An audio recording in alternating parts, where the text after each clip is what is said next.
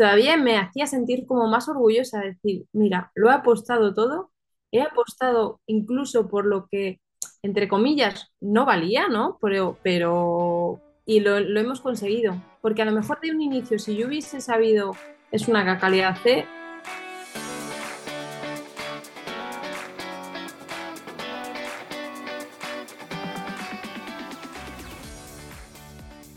Bienvenida al podcast de Fe de Fertilidad.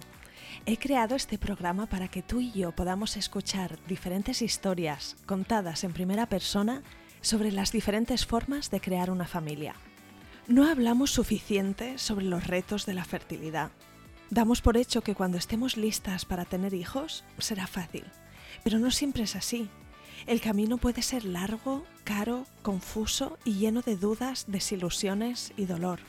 Este podcast va de pérdidas gestacionales, de infertilidad, de pruebas y tratamientos de reproducción asistida, de donación de óvulos y esperma, de acogida y adopción, de crianza monoparental, de fertilidad LGBT, de la decisión de vivir sin hijos, de los costes económicos, del estrés que genera o del impacto que llega a tener en la felicidad, el bienestar o las relaciones.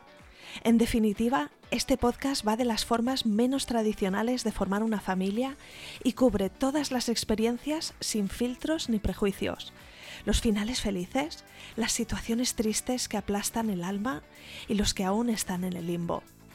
Yo soy Isa, tu anfitriona, y espero ayudarte con este programa a descubrir que no eres la única y que no estás sola. Encuéntrame en Instagram con la cuenta F de Fertilidad. Escucha el podcast F de Fertilidad en tu app de podcasting favorita y suscríbete para no perderte nada.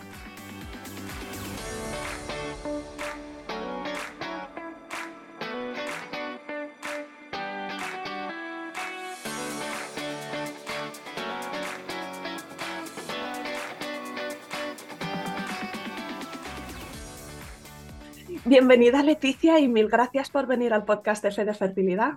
Muchísimas gracias a ti por invitarme y es que estoy, estoy contenta sobre todo con el pensamiento de que va a haber gente que nos va a escuchar y que va a ayudar el, el relato así como me ayudaron a mí los, los relatos que, que, escuché. Mm, me parece precioso cuando tengo una invitada que ha estado escuchando el podcast y que a ella le ha servido y que, y que fruto de eso nace el deseo de también aportar a otras mujeres, porque creo que entre nosotras tenemos mucho que aprender las unas de las otras.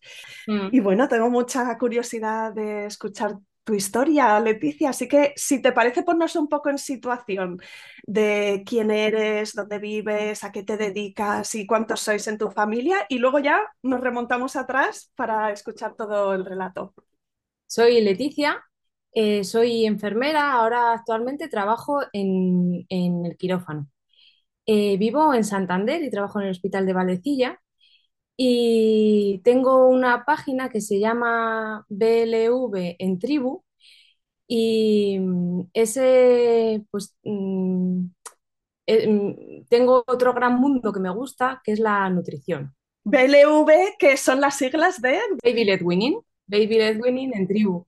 Por esto mismo, porque, porque creo que entre las mujeres tenemos que hablar mucho y podemos aprender mucho escuchándonos.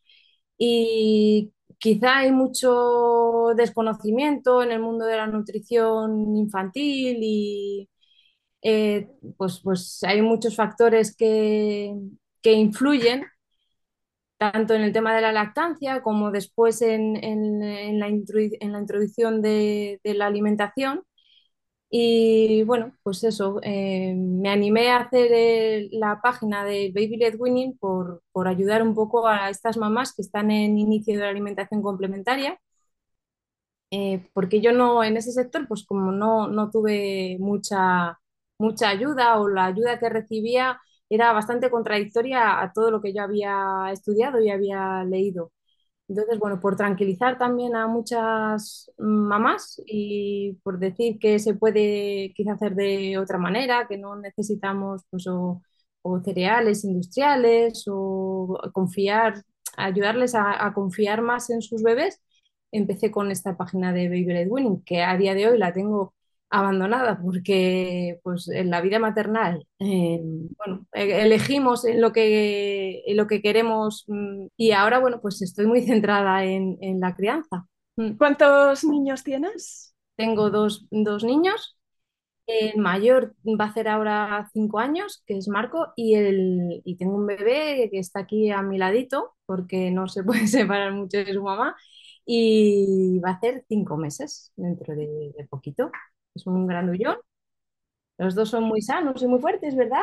Y, Qué sí, bonito, pues enhorabuena por tu maternidad. Me contabas antes de empezar la grabación que has recorrido un largo camino para llegar a este punto.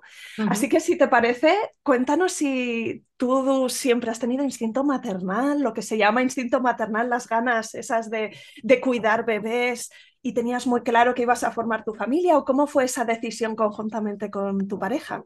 Mm, antes de la boda, como casi todas las parejas, ¿no? Nos planteamos a ver si, si queríamos ampliar la, la familia o no. Los dos estábamos de acuerdo. Eh, yo sí mm, tenía muchas ganas porque eh, tengo a mis sobrinas cerca Y, y yo veía que, que con, pues, con mi hermano y con mi cuñada había, pues que se les había despertado un, un quehacer y un amor como muy especial y yo lo quería experimentar. También pues tienes amigos que están viviendo las mismas situaciones y, y sí, tenía muchas ganas de, de ser, de ser madre, sí. Porque hay personas que ven a sus amigos o en su entorno que empiezan a aparecer bebés y les asusta, ¿no? Lo que significa, porque de pronto esos amigos desaparecen, siempre tienen que estar cuidando de los bebés y ya dejan de salir o de organizar planes. Y, y para otros, pues según quizás su momento, ¿no? Pues precisamente Mm. dicen, uy, pues esto me, me, me gusta, ¿no? Me gusta lo que veo A mí me daban ganas sobre todo de, de ayudar cuando les veía, pues eso, pues que es que pasas muchos días de agobio, de que no te puedes sentar a comer tranquilamente. Y yo tenía ganas de, de ayudar. Cuando veía a mis amigas que habían tenido bebé y así, pues solo quería pues, pues intentar ayudarlas. Ayudarlas, hay veces que no siempre es solo coger el bebé, sino que pues tender la lavadora o, o de otra forma, a, a intentar ayudar para que esa- eso- esos padres estuviesen más a gusto. Cuéntame, ¿estabais de acuerdo, tu pareja y tú, que, que esto era algo que estaba en el horizonte? ¿Y cuándo se convirtió en una realidad? ¿Cuáles fueron los primeros pasos? Yo eh, tengo el diagnóstico de ovarios poliquísticos y en mi cabeza eh, el conocimiento me decía que la posibilidad existía de embarazo porque eh, hay muchas mujeres con ovarios poliquísticos que no tienen ningún tipo de problema en quedarse embarazada, pero mm, el instinto estaba rondando mi cabeza. Entonces, bueno, como te digo, estaba justo ahí trabajando en, en en ese, en ese momento y después de seis meses consulté, consulté con una analítica al- a, las gines, a ver si mis hormonas estaban bien, llevamos seis meses. eh, éramos relativamente jóvenes porque ahora no, bueno, yo tenía 34 años en, en aquel entonces. Y bueno, sí que mm, en las hormonas, eh, una vez que enseñé la analítica, me dijeron, eres, eh, eres de libro, tienes unos ovarios poliquísticos de libro creo que deberíamos empezar a ver, tienes posibilidades de quedarte embarazada, eres joven, estás saludable, pero vamos a, estudiar un poco más eh, el caso, porque en estos seis meses no os habéis quedado embarazados. Y Leticia, mm, un poquito atrás en el tiempo, háblame de ese diagnóstico del síndrome de ovarios poliquísticos. ¿Qué te hizo sospechar? No sé si hay una historia familiar o si tenías menstruaciones dolorosas o infrecuentes o algo que, te llevara a, consultar. Eh, yo llevaba toda mi vida con, con menstruaciones mm, muy locas. Hay veces que habían sido muy largas, otras veces eh, largas en, tiempo, no en duración. pues que habían pasado pues mm, 40 días, 50 días, nunca había sido regular. eh, eh, casi en la adolescencia ya lo consultamos al ginecólogo, lo típico que te da la píldora, que ahora, tiempo atrás digo, en lugar de darme la píldora, qué pena que no me hubiese insistido, insistido un poco más en, eh, modificar todo eso con la nutrición, porque sí que mm, quizá me hubiese ayudado más a, Si en la píldora enmascara un poco. eso es como una solución fácil que cada mes tienes la menstruación, pero realmente no te está, no te está arreglando el problema. Entonces, mm, al diagnóstico en sí, yo no le di mucha importancia, pues porque no, como en ese momento no, no buscaba familia, pues no, no le di importancia. Una vez que ya empezamos, yo dije, jo, eh, aquí puede haber algún problema. Y es cuando sí que, pues sí, me, empe- me empecé a preocupar y, y yo intentaba ver a todas esas mm, amigas que me habían dicho, no, pues si mi amiga tiene varios poliquísticos y se habían quedado embarazadas, digo, yo también puedo ser una de esas. Yo siempre he sido en este mundo muy optimista, muy optimista y a la vez que realista, porque mm, o sea, la realidad es que te puedes quedar embarazada y yo soy optimista porque quiero ser una de esas embarazadas que no pasan por un proceso tan largo. Mm, al final tuve que pasar por un proceso muy largo, pero el fin, el, el fin es que una mujer con ovarios poliquísticos se ha quedado embarazada y ha conseguido ser, ser madre. Y para mí eso eh, también pues, eh, eh, ayudaría, o sea, si alguien lo escucha así, seguramente le ayudará a, a pensar que ella también puede.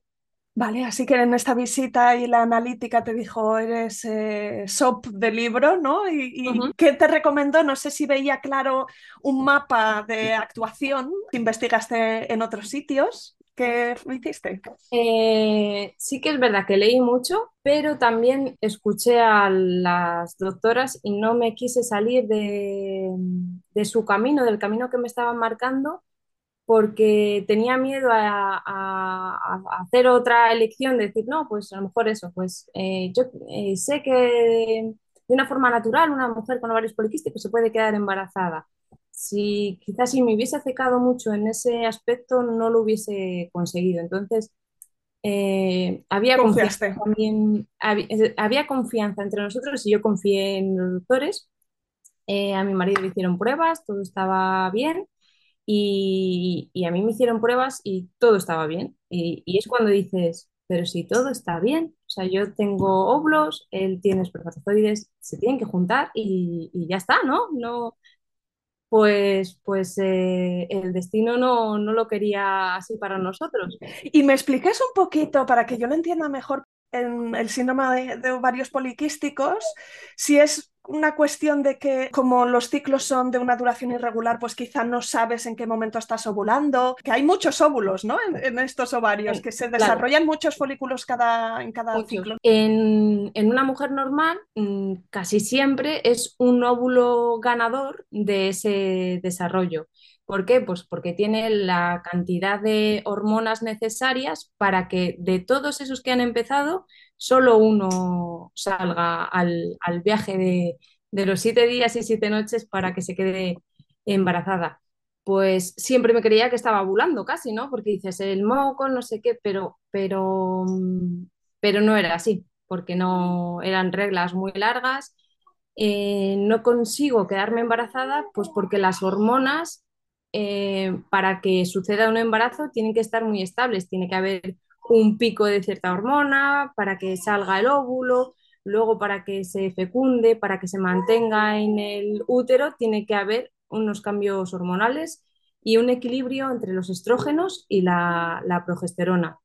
En los ovarios poliquísticos lo que hay es un desorden total, no llegan a ver esos picos, entonces no llega a ver, eh, pues eh, el óvulo ganador no, no sale, no llega a salir y, y si saliese, si se fecundase, no se llega a implantar en el útero, pues porque no hay ese otro pico de, progesterona que, que son los que están, eh, los ladrillos que, que hacen el, el útero para que todo esté, eh, para que todo esté en orden y se implante ese óvulo fecundado.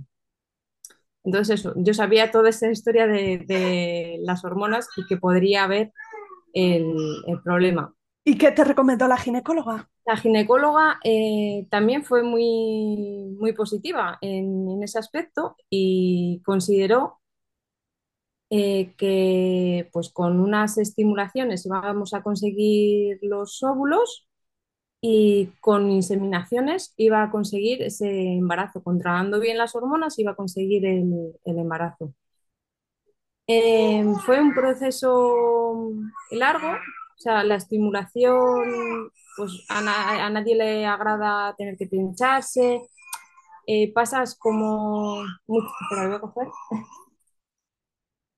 pasas muchos nervios porque mm, te sientes a veces culpable de que la medicación no haya estado puesta a las 8 y te la hayas puesto a las 8 y 5 y realmente no pasa nada, ¿no? Pero te genera mm, pues mucha, sobre todo, eh, responsabilidad, como que eh, en tu mano externa está todo lo que sucede en tu mundo interior. Y no siempre es así, porque hay veces que, que todo está, en medicina se dicen que dos y dos no son cuatro, y pues aquí sucede esto. Yo me ponía la medicación a su hora, pero no, no sucedieron embarazos. Pasé por cuatro inseminaciones. La primera con mucha ilusión. La segunda la recuerdo con, con una, un llanto en la consulta, como diciendo, pero, pero si yo lo he hecho todo bien. Y es la, la culpa que he tenido que reflexionar y decir, pues sabemos que dos y dos no son cuatro, yo lo he hecho todo muy bien, pero mi cuerpo no, no se ha adaptado a este mundo, no, por lo que haya querido, por lo que haya sido, no, no me he quedado embarazada. Este proceso de no me quedo embarazada y con reflexión final ya digo que que ha sido un camino para fortalecer quizá la pareja, porque claro, la pareja pasa por unos sub y bajas tremendos también.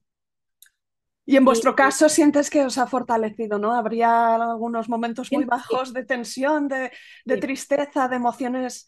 eh, sí, de aislamiento también social, porque claro, ya te digo que estábamos quizá en un momento donde todos nuestros eh, nuestras, eh, amigos estaban reproduciendo y, y no escuchábamos a nadie que tuviese ningún problema así. Las estadísticas dicen que uno de cada diez, nosotros teníamos muchos más amigos que, que, según la estadística, podían haber estado pasando por esto mismo que pasamos nosotros. Yo siempre he tendido a hablar las cosas desde el inicio porque creo que, que ayuda y, y sí que nuestro mundo más cercano conocía por lo que estábamos, estábamos pasando. Y eso, y sí que pues un poco aislamiento porque no queríamos ni dar explicaciones. Te acabas de casar, eh, antes de casarte te preguntan cuándo te vas a casar, cuándo te vas a casar, cuándo vas a tener el primer hijo, luego el segundo y estas cosas de, de la sociedad, del camino normal de, de la sociedad. Y quizá nos encerramos un poco en nosotros mismos como pareja y eso, yo siempre le digo a mi marido que, que las cosas han sucedido así porque tenían que ser, lo tenemos que aceptar y, y nos ha ayudado con nuestros momentos difíciles, nos ha ayudado a conseguir lo que tenemos hoy, hoy en día, porque quizá en otro, pues a lo mejor otra pareja hubiese tirado la toalla y dice, pues, pues, pues no, pero no hemos perdido nunca el norte al final, el amor es lo que hace que las cosas sucedan así y la ciencia en conjunto. las cuatro inseminaciones no habíais conseguido el embarazo. ¿Estabas haciéndolo con la seguridad social Eso, o eso con el... decir, eh, estaba en la seguridad social y lo normal en, en la seguridad so- social son tres, pero sí que es verdad que estudian cada caso. Siempre recuerdo la, la frase de la gine que me dijo, hay que ir a por una cuarta porque hasta, hasta el rabo todo es toro. Y ella, ya te digo, que, que creía que podría conseguirlo. Y Y claro, te cuando iba cambiando el protocolo de la medicación iba un y modificando un otro. poco, Ujú. claro, iba modificando arriba, abajo, pero bueno, pues no se, no se consiguió. Entonces me pasaron ya a una, una FIP, una in vitro. Eh, cuando me pasaron la in vitro, al final, como cambias de página en lo que estabas, vuelve la ilusión hasta, hasta arriba del todo. Y pasamos a la in vitro Eh, también son, son procesos pues, eh, con muchos pinchazos y muchas hormonas. Eh, yo a mis amigas les digo, "Jo, pues eh, tú sabes lo que sientes cuando dices eh, que tienes la regla y estás con las hormonas así, pues, pues una bomba de hormonas, eso es una, eso es una estimulación. En mi caso, al ser ovarios poliquísticos, yo estaba como muy contenta porque siempre salían muchos óvulos para fecundar, pero no siempre eran de calidad. En este caso, con la seguridad social, eh, salieron pues, una barbaridad, como 30 óvulos o así para fecundar, y seis de ellos eh, llegaron a fecundar en buenas condiciones hasta día 3. Ahora hay como más tendencia a tenerlos a día, hasta el día 5 porque dicen que lo que sobrevive entre 3 y 5 no hay, como que no hay diferencia, o sea que lo que llega hasta día 5 es lo, lo que realmente tienen posibilidades de quedarse, de, que te quedes embarazada. Entonces, hasta día 3 me los dejaron a mí y decidimos, es una pregunta que te hacen, que cómo lo, los quieres congelar. Y dices, ¿cómo quiero congelar? Esto es como que los filetes, ¿cómo los metes? ¿De dos en dos o individuales? En nuestro caso decidimos eh, de dos en dos. Entonces, cada vez que íbamos a una fecundación, mm, sacaban dos de esos óvulos fecundados y los llevaban a día 5 de forma externa. Y en día 5 de forma externa eh, te los implantaban. Si lo querías, eh, te, lo preguntaban y si lo querías hacer así. La primera vez es verdad que no lo hicimos así. En la primera, la primera vez que, que, me introdujeron el óvulo en, tras la, la, inseminación artificial, me quedé embarazada de mi primer hijo. ¿Con la primera FIB? Con la primera FIB introdujeron dos óvulos y me quedé, eh, fui a, a, las cuatro, a las dos semanas de esa, de esa FIB, que hacen la analítica, y ven que, que, que, hay una hormona que está muy alta que, que, marca que estás embarazada. Y esa estaba extremadamente alta, que suele suceder cuando hay un embarazo gemelar, que podría ser porque me habían introducido dos. Bueno, yo me quedé con la cosa de que eran dos y que de dos para adelante y estábamos muy felices. Eh, esto es a las cuatro semanas. Hasta las siete semanas o así no te hacen, no se ve bien el saco, entonces no hay una confirmación de que son dos. Eh, estamos muy felices, se lo dijimos a nuestra familia desde el inicio, eh, porque mmm, yo quería compartir todo y, y es una opinión, ¿eh? pero cuando ocultas eh, que estás embarazada, mmm, bueno, yo no quería ocultar que estaba embarazada desde el inicio porque si, si sucedía algo yo quería apoyo externo, quería un hombro donde llorar y, y que la gente supiese por todo lo que estaba pasando. Entonces, desde el inicio se lo dijimos a, la familia. En la semana 6 estaba trabajando, ya sabes que en quirófano, bueno, pues estás de una forma estéril, estaba lavada y noté algo que dije, noté un sangrado que dije, aquí algo va mal. Me puse muy nerviosa, pero pues, pues tengo la, tuve la suerte de estar justo trabajando. Llamé a la unidad y, y me vieron en ese mismo momento, subí a, verlas y me, me tranquilizaron mucho y se vio eh, un saco. En lugar de dos, que era lo que estábamos esperando, pues solo había un saco, había latido y estaba todo bien. Ese sangrado cesó, tuve ahí un poco de reposo y, todo fue bien. ¿Había alguna explicación del sangrado como el hematoma que hay en muchos casos, ¿no? que a veces hay un sangrado y, que no es por una pérdida, sino porque eh, dentro de, del endometrio pues puede haber una zona hipervascularizada ¿no? que sangra y que luego mmm, si el bebé crece y el hematoma no crece, pues ya se quedan solo en un susto. Pero a veces puede ser sobre todo si sospechabais que quizá hubiera dos, quizá ese sangrado se debió a que se perdió en ese momento uno, no sé si se pudo llegar no me, a saber. No me lo, yo siempre lo he pensado así, pero quizá no lo pregunté en ese momento, pero nadie me lo confirmó. Que quizás es difícil saberlo sin, claro, eh, siendo tan, tan, tan pronto ¿no? en el embarazo. Y... Claro, de todas formas, eh, me daba mucha pena por pensar de, pues eh, de dos ha pasado a uno, pero, pero yo estaba, yo te digo que he sido muy positiva y digo, era muy feliz en, ese momento que me dijeron, hay latido, estate tranquila, hay un bebé dentro de ti. Y, es que eh, la alegría después de un proceso tan largo, pues no, mm, no sufrí pena porque no fuesen dos. Estaba muy, muy alegre por estar embarazada. Y ya está. ¿Cuánto tiempo llevabais en reproducción asistida? Porque has dicho, hicisteis cuatro inseminaciones y esta era la primera FID, pero no sé con cuánto tiempo de diferencia hiciste los Pues en todo este proceso, dos años así, hasta que conseguimos el, embarazo. Y luego sí que hubo otro segundo sangrado, que ese ya me dijeron que, pues, me tenía que coger la baja, porque al final pues, en quirófano mueves muchas cajas, estás mucho tiempo de pie y bueno, que si iba a ir para adelante, iba a ir para adelante, pero bueno, que, que quizás los condicionantes del estrés eh, laboral, pues, pues mejor con más, más calma en casa. Tampoco me dijeron que tenía que estar eh, cama, sofá, pero bueno, que un poco una vida más, más tranquila y más relajada, sí.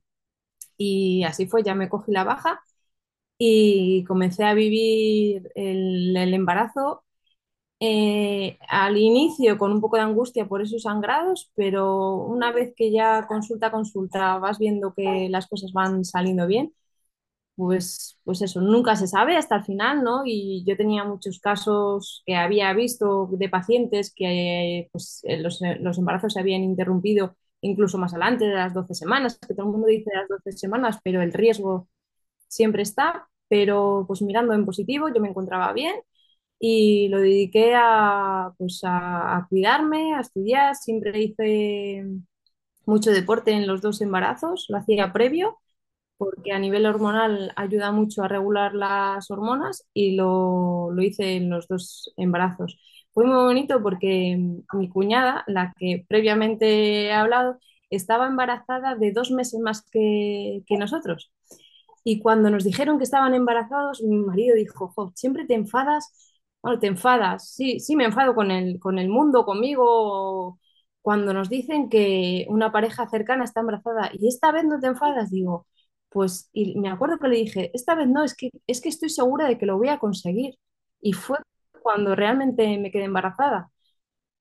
No, no hay, o sea, no hay fuerza mental, pero bueno, pues, pues, pues fue así. O sea, me, me, gustó pensarlo así y así sucedió. Entonces fue muy bonito el embarazo porque lo vivimos juntas vivimos juntas todo, todos los procesos, todo lo que iba viviendo ella, pues yo lo, lo iba viviendo detrás. Entonces fue muy bonito por eso. Y ahora los dos primos se llevan muy poquito tiempo también, van a pues claro, dos meses, los mellis decimos, porque además eh, luego te relataré, pero es que son hermanos de leche real. ¡Qué bonito! Así. Y, y, sí, el embarazo fue muy bonito en ese aspecto, pues acudíamos juntas a la matrona, a los cursos de, preparación al parto y ella ya era su segunda hija, entonces pues todo, todo lo había vivido antes. Y, y quizá pues eso, vivir mi inocencia junto a su experiencia es lo que hizo un combo muy bonito de, estas preparaciones al, a la vida maternal. Leticia, a mí me encantará tenerte en el podcast Planeta Parto y que me cuentes en detalle cómo fue el embarazo y cómo fue dar a luz a Marco y también el posparto. Si quieres, adelántanos, ¿cómo fue esto de ser hermanos de leche? Que me hizo cuando yo ya estaba en casa, a los nueve días de nacer Marco, yo estaba en casa dándole al pecho y volví a notar un sangrado excesivo de mucho calor y, un sangrado excesivo. Le llamé a mi marido, coge al bebé, voy al baño y ya no me pude mover de ahí. Realmente estaba teniendo una hemorragia. Con todos mis conocimientos, eh, dije, esto, esto es serio. Llamé a las compañeras que estaban trabajando, preparad llamamos al 112 Eh, mi marido sí que se puso nervioso, el bebé empezó a llorar como un loco, me tuve que poner al teléfono con el 112, mira, le explico todo, acabo de dar a luz hace nueve días, estoy, estoy sangrando bastante, eh, necesito un traslado al hospital, a la vez cuelgo, viene él y, y gestiono con mis compañeras, preparad, eh, avisad a las ginecólogas porque voy para allá y tengo una hemorragia. Creo que es grave, así que seguramente todo esto, no sé cómo lo pensé en ese momento, seguramente tengo que entrar al quirófano. Todo, todo, la cabeza, mm, muchas veces eh, a los, a los sanitarios dicen, pero en las urgencias, ¿cómo podéis actuar así? Pues muchas veces son práctica y- y vas descartando como con...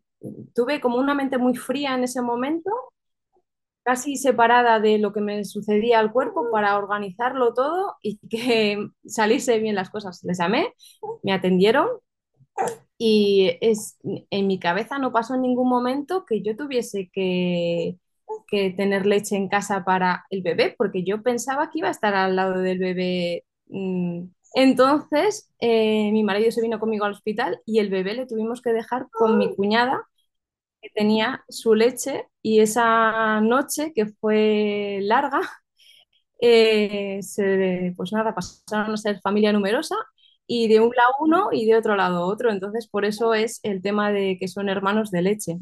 Mm, qué Sí. bonito. Es, es un, un regalo, ¿no? Lo que te pudo hacer tu sí, cuñada para, para tu hijo y quizá para ella también es algo súper significativo, ¿no? claro, Porque sí. Sí, el- es es el regalo de la continuidad en la lactancia, que quizá para ti no sería fácil. No sé cuánto tiempo estuviste tú sin dar el pecho. Pues poco. Yo tenía muy claro, eh, gracias a un podcast que yo siempre recomiendo que se llama Lactando, ahora mismo eh, no, no están produciendo, pero los podcasts eh, antiguos me parece que son oro. Y gracias a ese podcast de Lactando, yo me informé eh, sobre todo el tema de la lactancia. Y, y yo tenía muy claro que quería dar el pecho y que se podía dar el pecho por, por toda la información que había eh, recogido.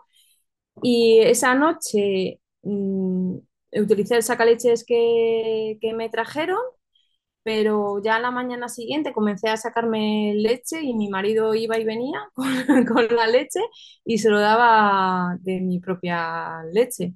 Entonces no estuve, sí que en la UCI de, mm, ah, bueno, ingresé en la UCI, claro, fui a, a la UCI y en la UCI de Valdecilla es una unidad de puertas abiertas donde eh, lo agradezco muchísimo y, y nada, podía entrar y salir mi marido cuando quisiese por ese tema de, de la leche que ayuda mucho a las madres, aparte de- del trato que, que me dieron sobre todo como paciente y luego, claro, como compañera, pero como paciente lo viví, pues eh, yo siempre dije que, que di a luz en familia, porque tuve una cesárea eh, con el primero en el quirófano donde yo había estado trabajando mm, meses anteriores.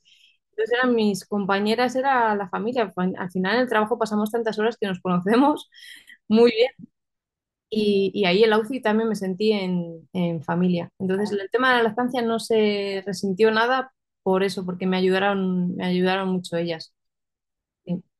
Bueno, me, me imagino que te recuperaste por completo, pero a lo mejor pasaría un tiempo. Sí, pues desde- después de este embarazo, lo que después de una cesárea te recomiendan eh, mínimo un año esperar hasta intentar volverte a quedar embarazada. Comenzamos otra vez con la búsqueda pero igual a los seis meses, bueno, yo también estaba estudiando la oposición y, y lo retrasamos un poquito más, el, inicio de la búsqueda, tampoco unos meses, porque quería resolver el tema de la oposición, examinarme y luego ya estar como más, más relajada. Y mm, después de iniciar y ver que, que nos volvía a suceder lo mismo, acudimos otra vez a, a, a las genes. Y allí todavía nos quedaban, eh, antes dije que teníamos dos, que, o sea, teníamos seis, nos pusieron dos a la vez y nos quedaban otros cuatro. De esos cuatro, pues estaban congelados también de dos en dos. Eh, íbamos a por todas. Si, si, si eran dos bien y si no, pues, pues oye, lo que eh, si pasamos a familia numerosa tampoco nos importaba porque teníamos muchas ganas de, de ampliar la, la familia. Eh, esos dos eh, que decidimos descongelar estaban en día 3 como dije, y te dejan fuera hasta día 5 y a ver si, si sale alguno de ellos, a ver si llega alguno de ellos a- hasta día 5. Y llegó uno, esa primera, esa, segunda vez de, de la FIP y, y no hubo embarazo. Eh, volvimos a pasar por el mismo proceso, saca- eh, descongelamos dos, eh, de día 3 solo uno llegó hasta día 6 hasta día 5 y, y lo mismo, no, no hubo embarazo. Ahí se nos, se nos cayó el mundo a los pies, pero pues intentamos eh, coger fuerzas, aunar fuerzas y, buscar una, una segunda opción. En la pública, una vez que te dan que tienes un hijo, ya no tienes más posibilidades. Me parece justo por todos los que hay en la cola, pero me parece injusto porque al final eh, es un bien social lo que quieres traer al, al mundo y había posibilidades de más embarazos. Entonces acudimos a, una, empresa privada, eh, pedimos presupuesto porque esto es como una compra, ¿no? Pedimos presupuesto y de dos que pedimos presupuesto, pues me encontré en la consulta con una que había sido mi compañera y volví a confiar en una cara conocida. Entonces empezamos con ellos, pilló la pandemia también de, de por medio, la famosa pandemia que a todos nos rompió. Pues este, este proceso lo viví muy sola porque, claro, en las consultas no te dejaban ir acompañada. Y, y al final dices, jolín, pues es que eh, la mitad de este cuerpo que, que- que queremos es suyo, no, no, no me parece nada justo. Pero bueno, fueron las decisiones que se tomaron en ese momento y por eso sí que lo, me sentía como muy sola en, en el proceso de, claro, llegas a casa, cuentas lo que te han dicho, pero bueno, no, se vive, no se vive igual. Eh, ellas, eh, una vez que ya había yo pasado por la- las inseminaciones y una FIP, eh, se decantaron directamente por, la, por una FIP. Eh, nos explicaron todas las probabilidades que hay, porque siempre se juega con el mundo de las probabilidades, puedes estar en un lado o en otro. Y, y bueno, ¿Y cómo afectan las probabilidades tu circunstancia? Porque por un lado entiendo que con la edad hay menos, pero por otro lado el hecho de haber tenido ya un hijo quizá las incrementa, no lo sé, a lo mejor el hecho de tener un hijo, un embarazo que, llega a término anterior no, no afecta positivamente esas probabilidades. ¿Qué, ¿Cómo es? no, o sea, eh, las probabilidades sobre todo van enfocadas a la edad. Mm, tú has tenido un hijo, pero claro, eh, es como si con 45 años te planteas tener un segundo hijo. Tú has tenido un hijo, pero en otras circunstancias. Las has tenido con 30 y, con 30 años, 25. Pero claro, la edad es lo que va a marcar las probabilidades. Y eso es eh, un desconocimiento también social, porque claro, las mujeres eh, quizás está mandando un mensaje negativo que te puedes quedar embarazada con 40, con 45 y, y, y se olvida de informar a lo mejor que, que las probabilidades cada vez a medida que pasan los años hay un declive a partir de los 35 que eh, luego es muy costoso conseguir unos óvulos de, de calidad, sobre todo y hace que, que bajen las probabilidades. En mi caso, no sé si había como un 63% de probabilidad de quedarme embarazada, que Es súper alto, ¿no? Me, me parece súper alto. parece, pero sí. Lo que pasa que en estas probabilidades, estos porcentajes que nos daban, ellos hablan de niño vivo. No es quedarte embarazada, sino tener un hijo a término y vivo. que es diferente, porque muchas veces te puedes quedar embarazada, pero ese embarazo se pierde en el, en el camino. Entonces ellos me hablaban de hijo vivo en la probabilidad. Entonces estaba, estaba bastante, bastante bien. Mm. Y ¿Hubo eh, alguna diferencia entre los ciclos, los protocolos, así algo muy marcado que tú dijeras, uy, pues mira, me di cuenta que te fue bien en la seguridad social y luego también te fue bien en la privada, claro, pero me, me fue bien en la seguridad social, pero eh, con vista atrás yo pienso que fue suerte. Bueno, suerte, no. A ver, influyeron muchas cosas, pero en el cuerpo eh, hay, en, en, un embarazo normal tienes eh, una ventana de 24-48 horas para quedarte embarazada. En, este, en los tratamientos sucede lo mismo y entonces en la seguridad social intentan cuadrarte los días para que eso suceda así. Pero eh, tienen menos ellos, flexibilidad quizá, ¿no? eso De... eso es lo que te quiero decir. A ver, ellos tienen estructurado los días que se hacen FIB eh, los, los miércoles y los viernes, lunes, miércoles y viernes, y si tu día perfecto es el jueves, pues no hay posibilidad. Y esa es la gran diferencia con la, con la privada. Sí que eh, cuando acudimos a la privada nos pusimos un límite, que creo que eso es importante establecerlo antes de empezar, porque en el camino puedes perder un poco la cabeza. Nuestro límite era eh, el, el tiempo, mi cuerpo y el dinero. El tiempo es que solo me iba a hacer una, una, una, estimulación y en función de lo que saliese no iba a ir, no quería machacar ya más mi cuerpo a hormonas, ni mi, ni mi cuerpo ni mi cabeza.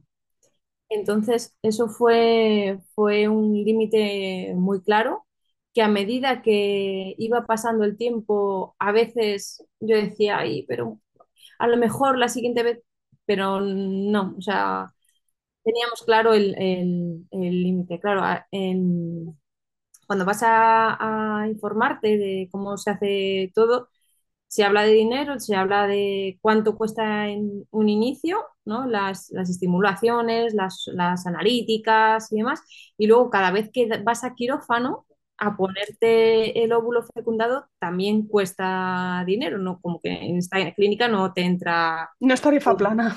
Eso no. Bueno, es que, es que creo que hay, hay clínicas que sí que lo hacen así. Bueno, en mi casa no, no lo era. Eh, de la estimulación que, que, tuve, también salieron eh, como 12 en un inicio, fue como, barbaridades, ¿no? 12 en un inicio que, se fecundaron y a día 5 llegaron 4. Entonces el límite lo teníamos claro, iba a ser, te aconsejan eh, introducirlos de uno en uno, congelarlos, congelarlos de uno en uno, y van a ser cuatro, cuatro veces que yo iba a pasar por, por. ¿Qué pasa con los ovarios poliquísticos? Que antes me has dicho eh, los problemas. Un, un, problema que había es que las hormonas bailan muchísimo con estas estimulaciones para conseguir los óvulos.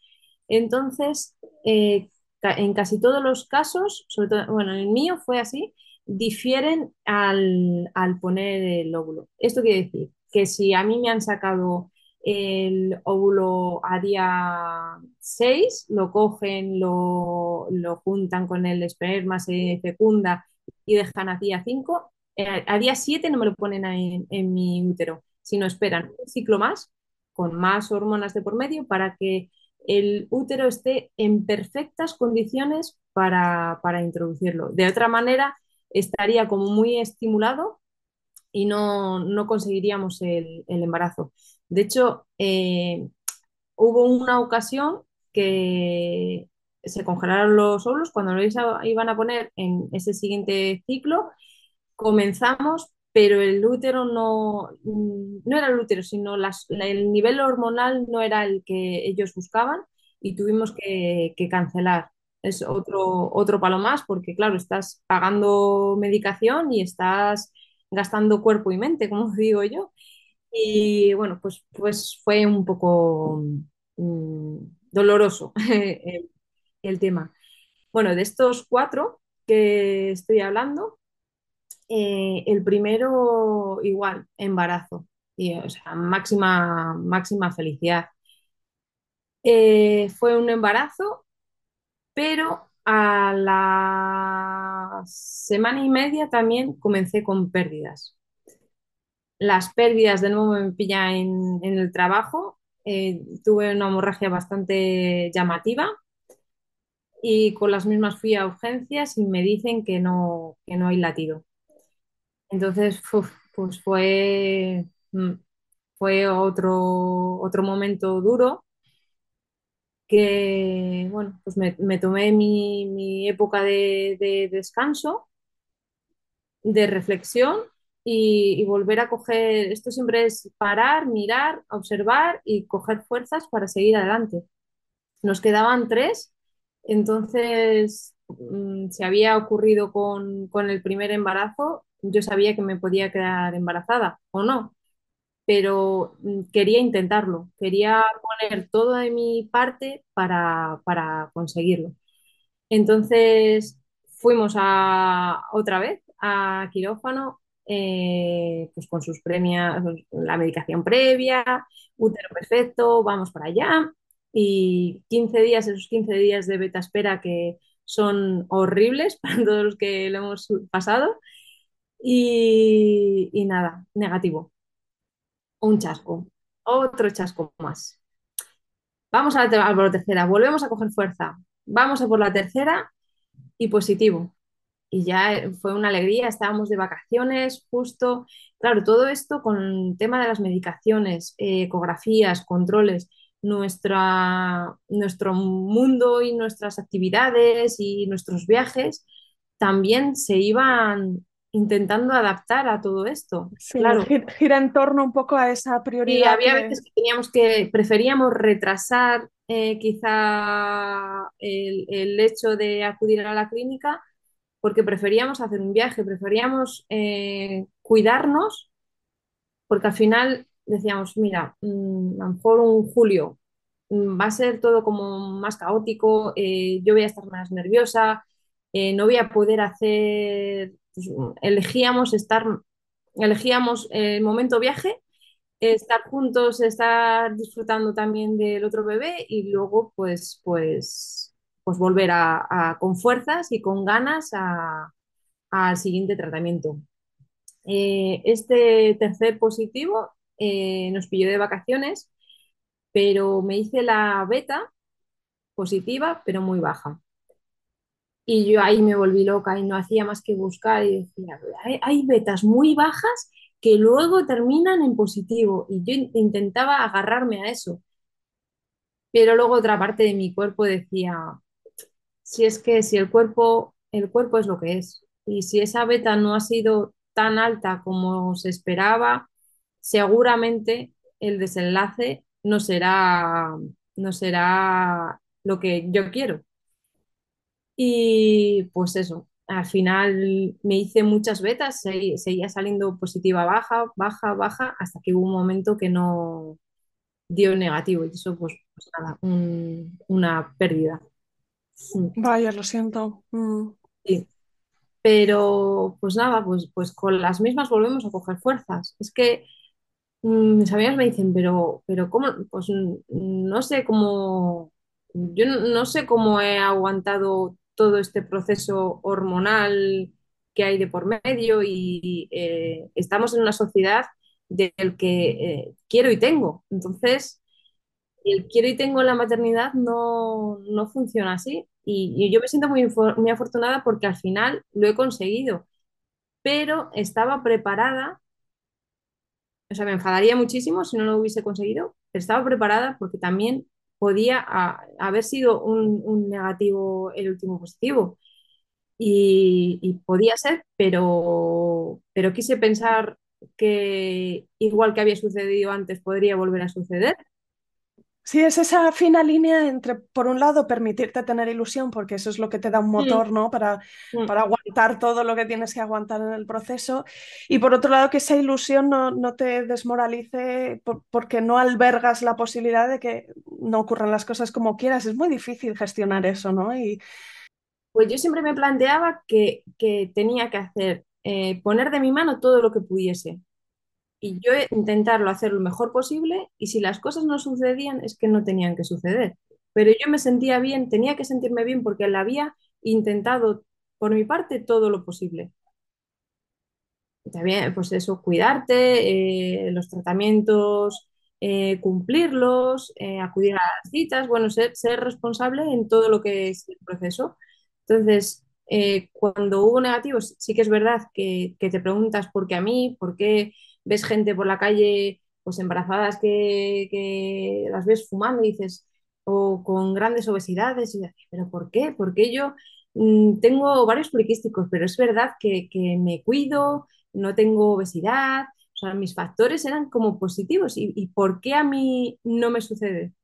Pues el, el por qué ese que no tiene respuesta eh, lo transformé en aceptación, en poner en, eh, de mi parte todo lo que pudiese y lo que no estaba de mi mano, no, me- no preocuparme por ello, porque es que no me iba a valer de, nada. Todo esto es- está reflexionado, pero también eh, en la pareja tiene sus, sus días, sus días hormonales que, que no quería que nadie me mirase, estaba enfadada, que, eh, estresada por la hora, vamos, que eh, el proceso, o sea, suena como muy bonito la reflexión final, pero es verdad que tenemos muchas eh, rocas en el, en el camino. Entonces, vamos a por esa cuarta, eh, ese cuarto quirófano, entramos de nuevo al, quirófano casi... podía ir sola perfectamente, porque claro, ya me, me conocía todo, toda la clínica. Fue muy bonito porque cuando, cuando introducen el óvulo se hace como una luz. Y esta vez como que lo vi como una estrella. Y lo cogí, la, te dan la ecografía, bueno, sí, sí, ahora hay veces que la den, otras veces no, esta vez me dieron la ecografía y yo la guardé con todas mis fuerzas en la cartera, en la cartera que siempre estaba ahí. Y de vez en cuando la veía y digo, ojo, la luz, ojalá esta luz que, que, que nos iluminase.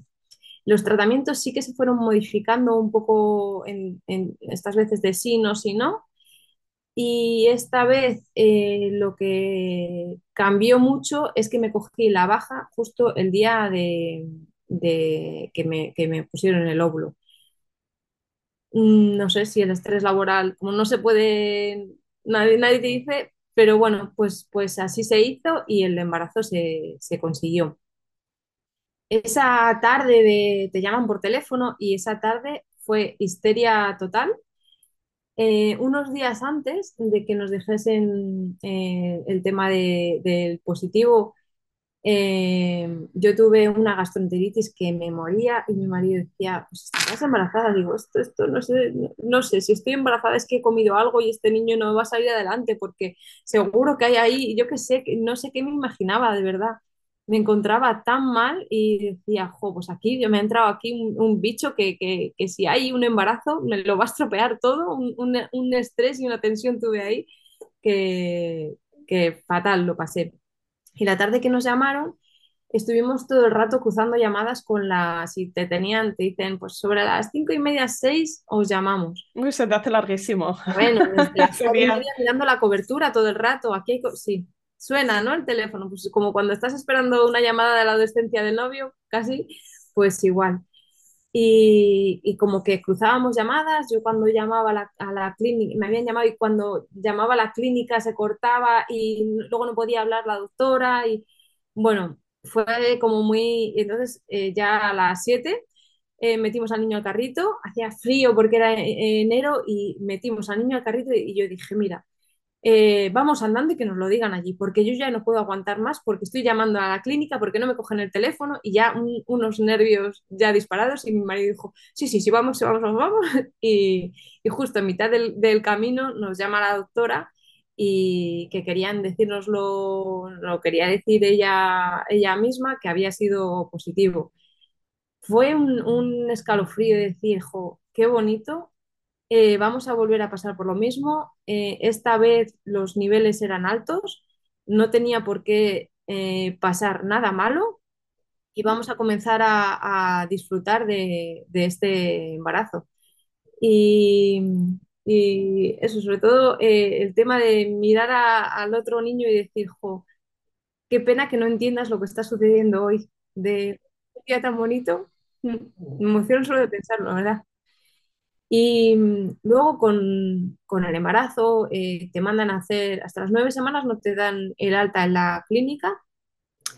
Y, y cuando en todo este proceso yo nunca quise saber la calidad de esos óvulos fecundados, porque pues por cuidarme a mí misma creo que, que me hubiese, hubiese sufrido más, las cosas hubiesen pasado igual si tenían que pasar, pero yo en esos 15 días hubiese sufrido más de saber si tengo una, un óvulo de calidad A o de C. No sé si, si quieres explicar un poco la- las calidades de los Bueno, puedo remitir también al episodio que hice con Victoria, que es embrióloga, que una parte de ese episodio hablaba de calidades, pero yo eh, eh, entiendo, mm, dicho mm, rápido y mal, que la probabilidad de éxito del embarazo es más alta con un embrión de calidad que de C, que tiene, que tiene que ver con la morfología, que se estudiaba en el laboratorio y se sabe estadísticamente pues, la probabilidad del embarazo. Pero como hemos dicho que eso, que es cuestión de probabilidades, unas veces puedes estar en un lado y otras veces en otro. Sí, sí. Y sobre todo también, que creo que lo decía Victoria, que, que eso no dice nada de la calidad del niño, ¿no? Y que los parques están llenos de, de niños de calidad C. Pues eh, yo tengo un niño de calidad C. Sí, luego lo Sí. supiste, luego lo descubriste. Luego lo, lo pregunté en esa consulta. Es un bebé completo, igual.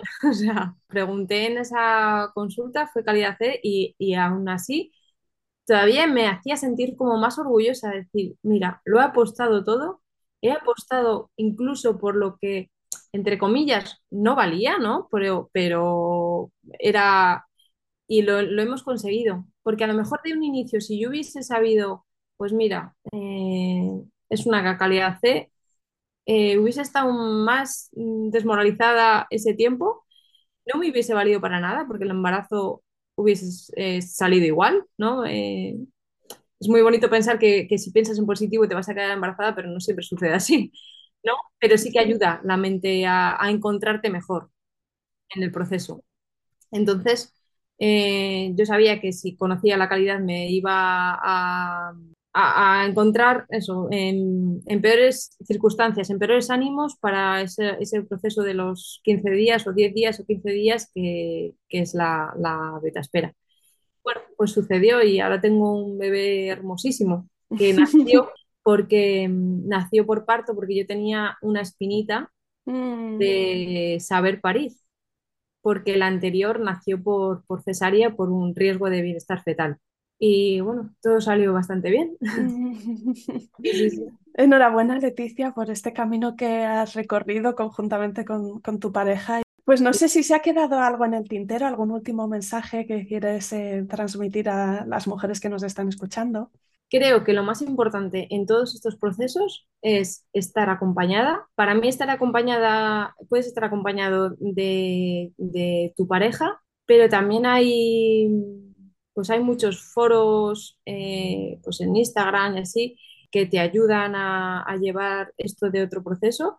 Si te ayuda, bien, y si no, pues nada, porque claro, hay mucha gente que lo mira con muchas esperanzas, se compara mucho y, y el saber que eres un ser individual, que lo que le sucede a otra persona no tiene por qué pasarte a ti en lo positivo y en lo negativo. Quizá te encuentras, como yo me encontraba y me preguntaba por qué esas mujeres con ovarios poliquísticos se quedan embarazadas y yo no.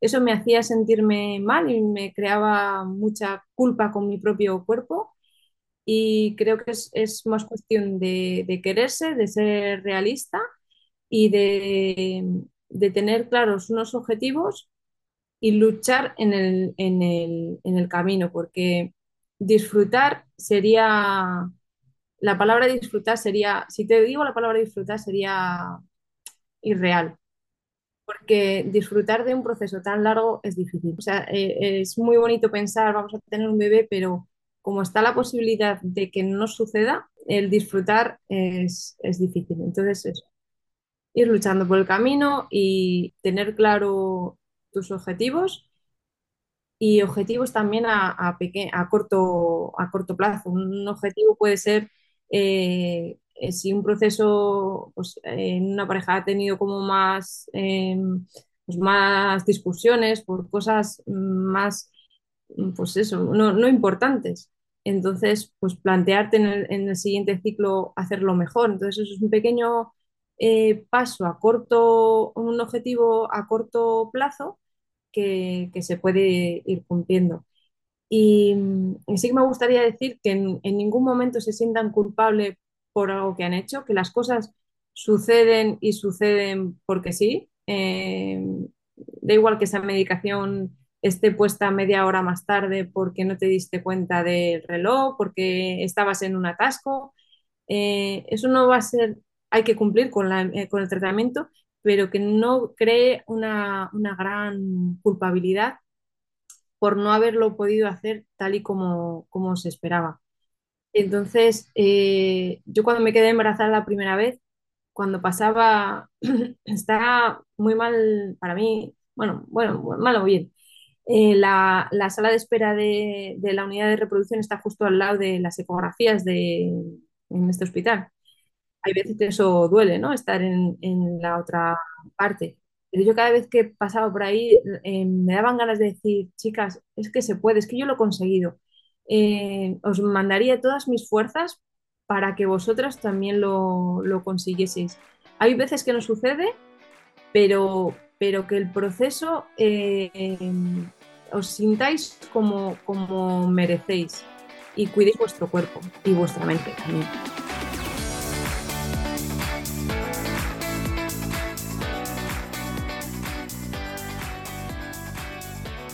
Aquí acaba este episodio. Si te ha gustado, quiero pedirte tu ayuda. Ayúdame a dar visibilidad a historias como la de hoy. Recomiéndale a alguien el podcast F de Fertilidad. Ayúdame con esta misión de arrojar luz sobre experiencias reales para que más personas encuentren y escuchen este programa. No dejes de escribirme un mensaje directo en Instagram. Mi cuenta es F de Fertilidad y me encantará saber de ti. Cuídate mucho, nos vemos la semana que viene.